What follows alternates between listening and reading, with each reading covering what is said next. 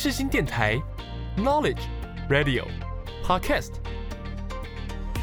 七二九，FM 八八点一，让您开机有益，上网更得意。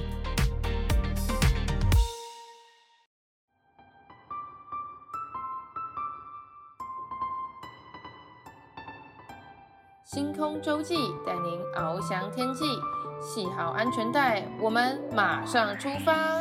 我是主持人 Jasmine，就让我们一起来探索每一颗星星背后的故事吧。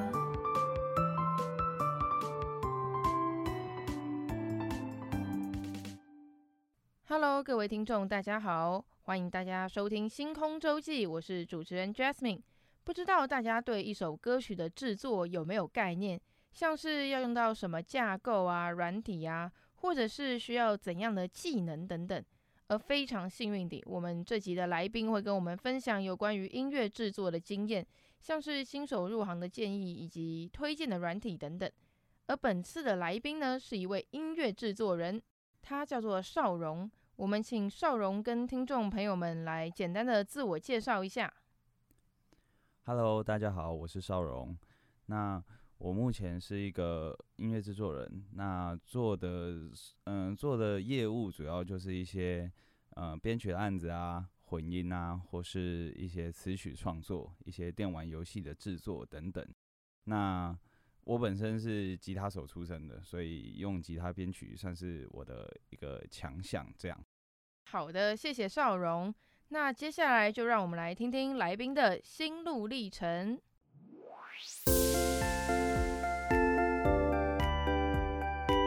闪一闪亮晶晶，今天最亮的是哪一颗星呢？就让我们打开接收器，一起聆听来自星星的讯息吧。大家都知道，创作一首歌啊，非常的不容易。那少荣，你是如何寻找创作灵感的呢？这个我觉得可能要分成两种状况来，呃，分别跟大家分享。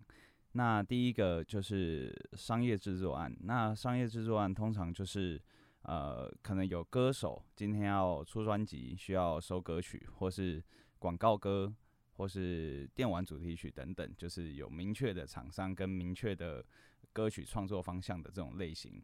那先说，如果以歌手出专辑为例，那可以先去参考。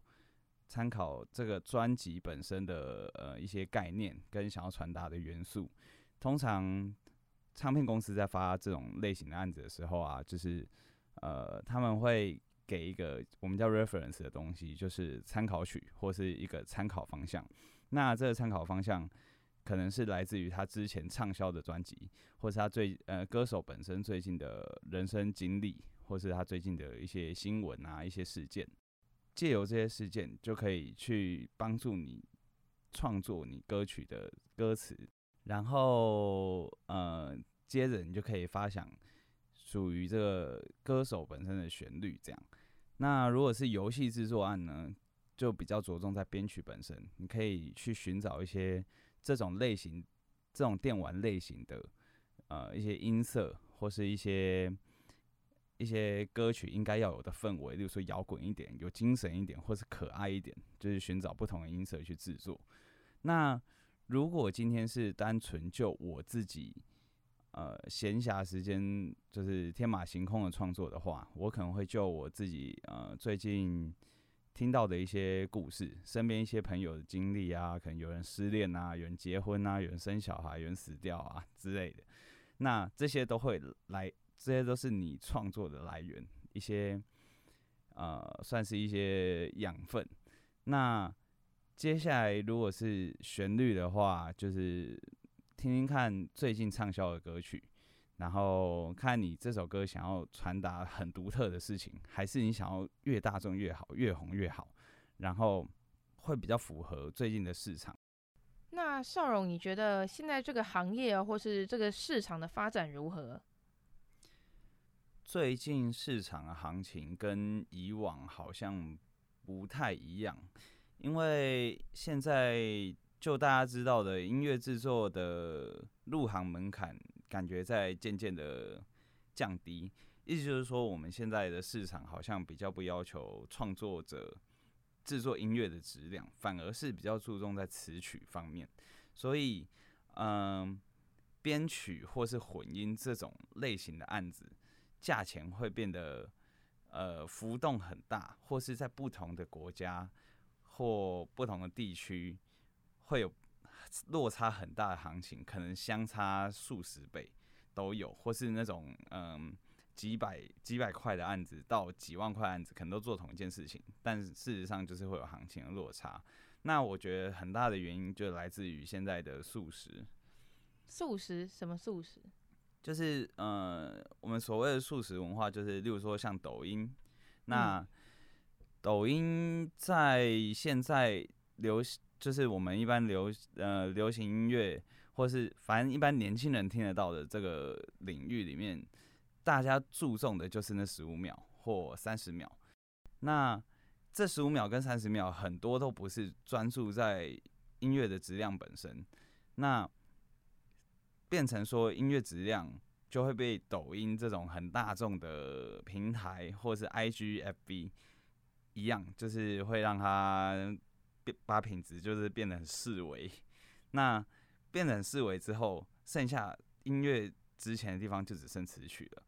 那词曲创作其实有很多本身并不是词曲创作者的人，呃，闲暇时间有办法创作出一个最近可能洗脑的歌曲，像最近什么完了完了完了 Barbecue 那种东西，对，那真的很洗脑。对，那种东西其实不用不用很高深的文学造诣，也不用很高深的乐理跟音乐概念，可是一个路人就是可以有办法写得出来。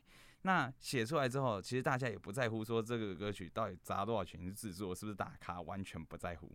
所以行情类似的歌曲，行情就会被压得很低。我这边想要呃额外的讲个话题啊，这个你可能不知道，就是我前几天因为就是身体太疲累，所以我那时候去诊所，然后医生叫我直接转急诊，就是。听起来很严重，对不对？嗯。可是我不知道为什么，我当时的脑袋里都是你刚刚那首歌。你说完了完了，BBQ 了吗？对，我不知道为什么会这样，就是他就是一个洗脑，挥之不去。然后我知道我不该这样想，可是我不知道为什么脑袋里就是一直冒出这首歌。对，这就是这就是我想表达最近的这种速食速食到每个人。呃，抖音有一个很大的特点，就是几乎你闲下来的时候，只要有一首非常洗脑的东西。你只要闲下来，没事做的时候，脑袋里面就会充斥这首歌。反正一定不会是，呃，不能说一定不会，可是基本上大部分都不是什么很高预算制作的一个非常精良的作品，通常都是只是符合时事，然后他们就会低用很低的预算去创作符合时事的作品，这样。OK，然后你说就是现在的市场比较浮动嘛，对不对？其实是不是有一个很大原因，也就是说。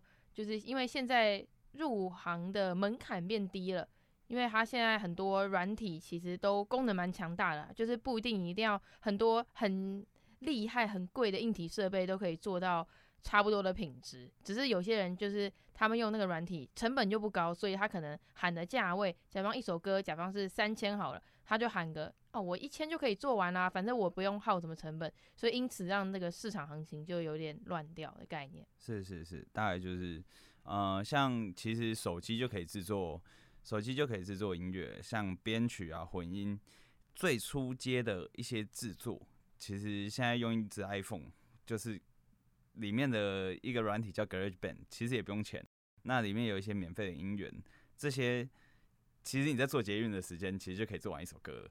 的这种感觉，那呃，如果厂商今天又有很低的预算的时候，他有很大机会就是广呃更更倾向去找这种呃很出街的音乐音乐制作，然后来就是削价竞争就对了，对，那所以行情被打乱，我觉得很大的原因是来自于这个。那你做音乐的这几年有没有会想放弃的时候，或者是就是因为现在市场行情价也不稳定，然后就会觉得自己做出来的作品没有得到等同的回报啊，这样就是会让你很灰心。主要是我觉得现在许多即将想要入行音乐制作的这个人都会面临到一个很大的考量，就是预算，就是这呃音乐制作本身有没有办法供应自己将来就是成为一个永久的事业这件事情。那现阶段，我觉得刚开始入行绝对是呃最大的挫折感，绝对是来自第一个案量不够多。第二个就是，呃，案件可能就是做一些很繁琐，还没有办法做到自己想做的事情，可能就要先做一些行政的，呃，行政的一些例行公事，例如说像调音准，帮歌手调音准，然后检准歌手唱歌的拍子，或是呃学一些过带输，嗯、我们讲过带啊，其实就是输出的意思，一些档案的。业界该有的档案规格啊，什么什么什么，就是学一些很繁琐，一般人一般人一入行就应该要学会的事情。那在做这些事情，因为很繁琐，薪水又很少，等于说案件的案件的那个配就很少。那这种案件也不多，更不用说就是你一开始就想要当词曲创作这件事情。那刚开始。绝对是觉得很灰心啊！进来好像跟自己想象中的不一样啊，或是每个月靠着音乐赚钱，可能就是两三千，好的话可能两三千，然后稳定的概念。对，不好的话，甚至有些就是做一个学习的，就是几乎是没有配，然后就让你碰，就让你碰碰看这种制作流程的。然后有些的确有些人刚进行会觉得说啊，这个东西就是学习，久了久了，我可能就可以。接触到更深入的东西，但事实上，如果在传统的体制下，可能要熬很久，才有办法接触到真正想接触的东西。那我很我是很幸运，有呃有老师愿意带我，然后呃直接就让我加入创作的团队，然后学一些真正音乐制作人呃可以发挥自己所长的事情。所以在在这个状态下，比较不会觉得说想放弃，还是。呃，打消念头的这种想法，哎、那听起来也是很不错哎。祝你未来也可以朝着你想要的目标迈进。那相信听众朋友们到目前为止都对少荣还有音乐制作人这个行业的发展都有一定的熟悉度与认识了。那就让我们来进入心情涟漪的单元。美好的一天就从收听世新广播电台 AM 七二九 FM 八八点一开始哦。广播世界魅力无限，世新电台带你体验。您现在收听的是世新广播电台。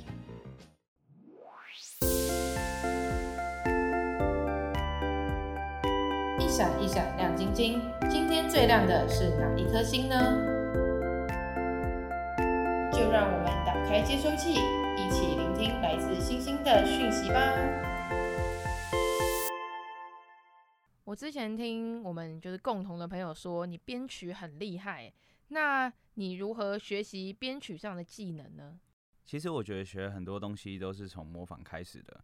那模仿这件事情，嗯，不能说是抄袭啦，但你可以从中间学到很多人家在编曲上使用的一些技巧还是什么的。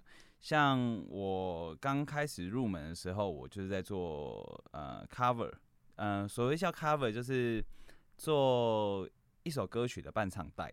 那做伴唱带最大的用意就是让一些像歌唱节目啊，或是现场的演唱会那种呃需要唱别人歌曲，但没有没有最原始的那种伴唱带音档的时候，你可以花一些预算，请专门编曲的人，然后重制一个呃原本这样的歌曲，但没有人声的版本，然后可以供你调整。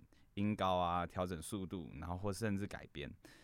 那我那个时候在做做这种案子的时候，其实刚开始是蛮头痛的，因为很多声音你耳朵一开始乍听听到，你就觉得哦，好像很简单，但事实上你要把它调到跟原本原曲像的那个，不管是味道啊，或是那个频率，或是那种音色，你要把它调整到像，其实是需要一定的功力的。那在练习这些这些过程中，你会渐渐的发现，哦，呃，电子电子音乐或是或是嘻哈，或是 funk，或是摇滚，甚至抒情流行音乐，每一种编每一种编曲的方式都有自己独特的思维，不是说不是说好像精通一种曲风，然后另外一种曲风哦就照就照着做，这样就可以这样就可以完成的。所以刚开始在做做这种嗯、呃、我们叫卡拉带的时候，就是会需要下比较多的功夫，需要大概半年的时间。才会开始慢慢上手，然后慢慢熟练。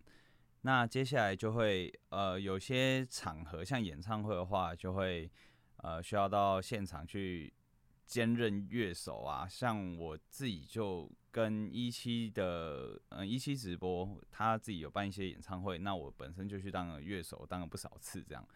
那在台上就是听着自己做的卡拉带，然后那个欢乐的气氛。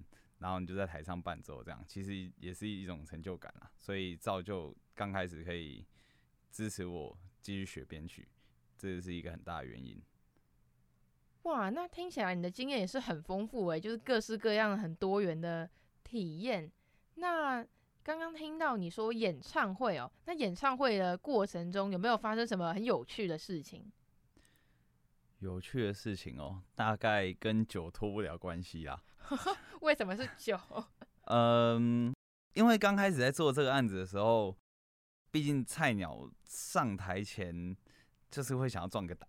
那壮胆壮胆这件事情，最好就是喝酒嘛。那做音乐的做音乐人九成九可能都爱喝酒，我觉得。所以呃，像我我嗯、呃，同场有其他我的老师啊，或是一些前辈。他们有教过一个方法，就是我们像我们在台上，有些你会看到乐手可能在拿呃拿 City Cafe 那种白色纸杯在喝咖啡啊，嗯、或是提神提神，对对对，或者拿保温瓶好像在喝热开水啊。一些我们像我们乐手平常可能在会没事的时候在那边喝水，但事实上里面装的可能都是啤酒。对，可能就是去隔壁 Seven，然后对，然后跟他要你买完啤酒之后，然后跟他要一个 City Cafe 白色纸杯，还不能透明的，因为人家知道你在喝酒。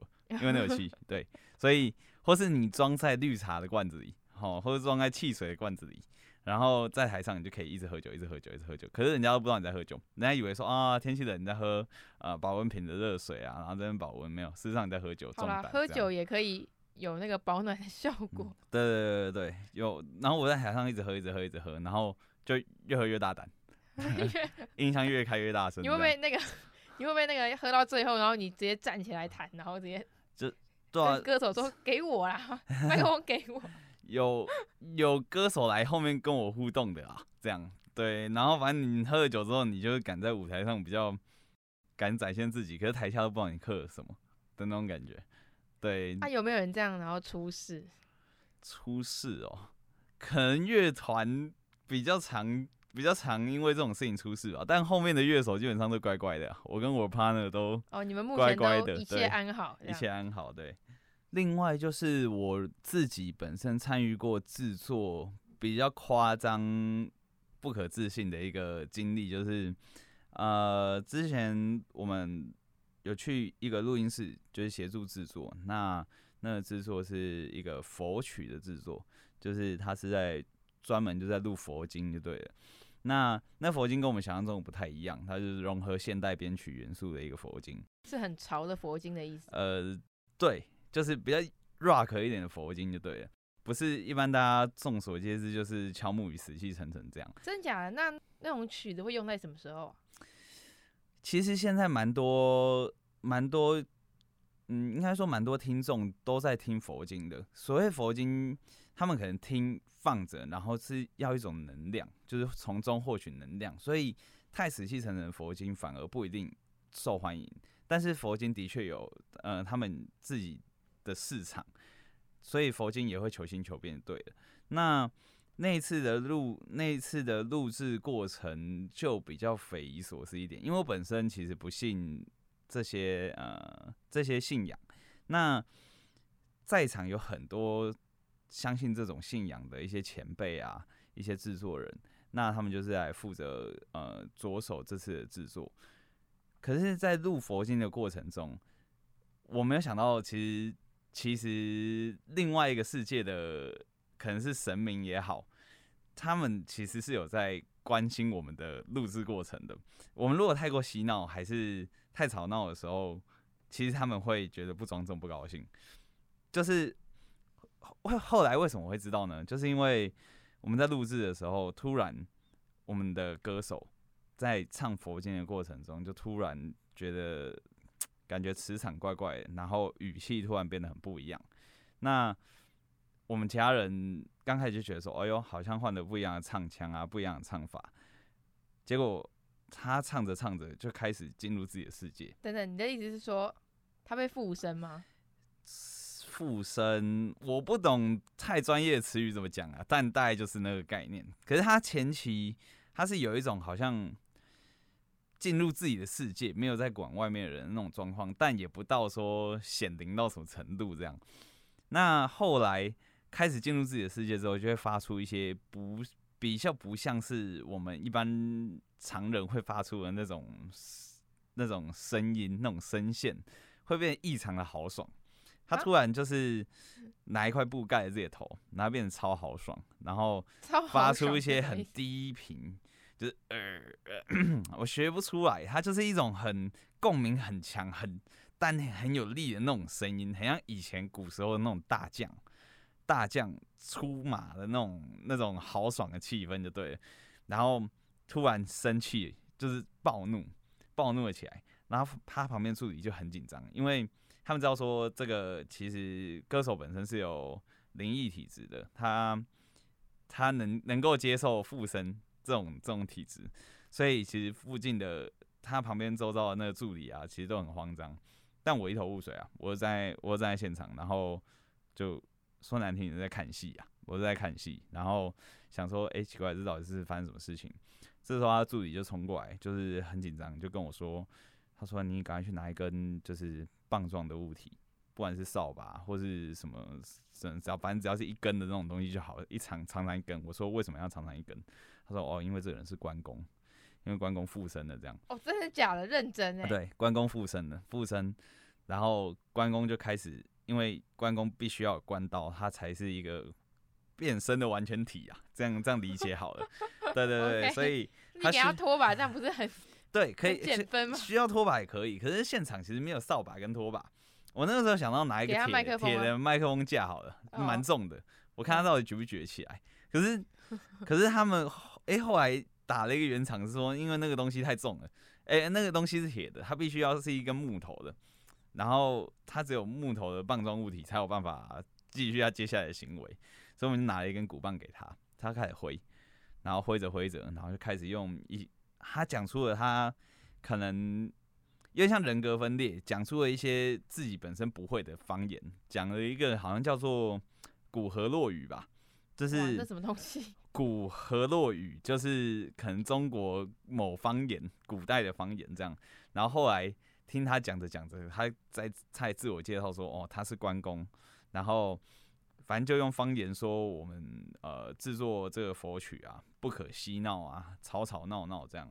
然后特别不爽你们。对，然后这个时候他他在发飙的时候，休息室的另外一边正传出很大声的嬉闹声，在喝酒骂脏话这样。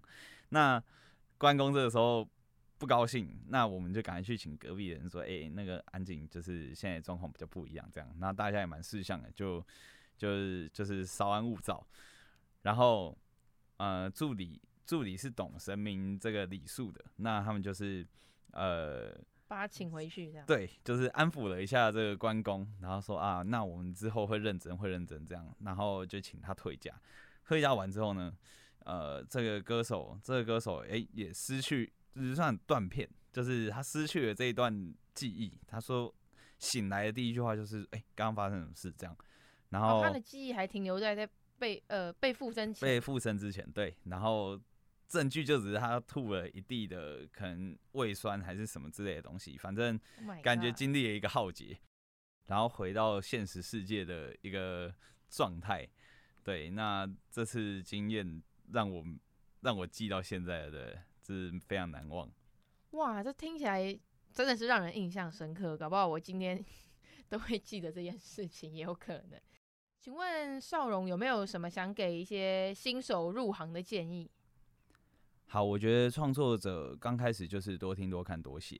那写的不好的东西就留着没关系，将来有一天你一定能把这些创作再更让让它变得更完整，然后让它变得更专业。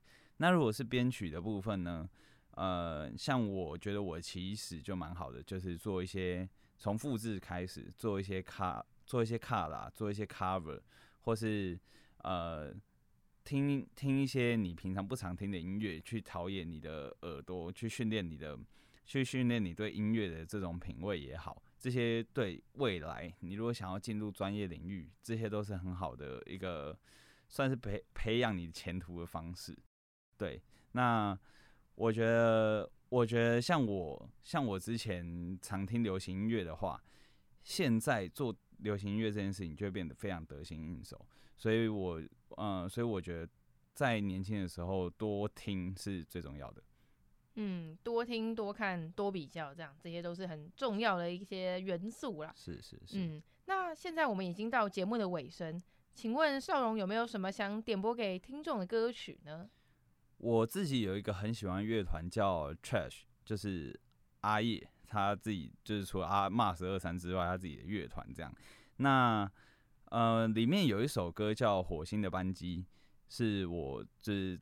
整个乐团里专辑里面是最喜欢的一首。那这首歌之所以会喜欢，就是因为我们现场我觉得是做出最有张力的一场表演。然后当天那首歌是让我觉得最震撼的，我自己有办法做到这种程度。对，所以这首歌对我影响是蛮深刻的。OK，没问题。那我们等等就用这首歌来做结尾。各位听众朋友们，我们下礼拜日中午同样时段，十二点到十二点半再跟大家空中相会。在 FB 跟 IG 搜寻“星空周记”这个名称，也可以看到有关节目的介绍与相关资讯哦。谢谢你的收听，我们下次再会。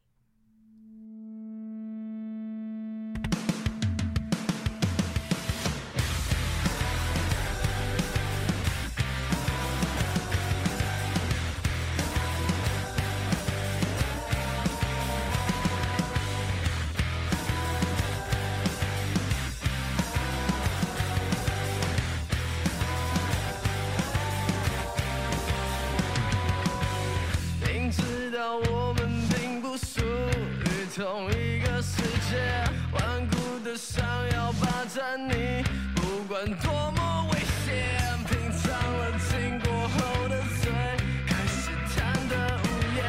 回过神，你怎么已经离我好远好远？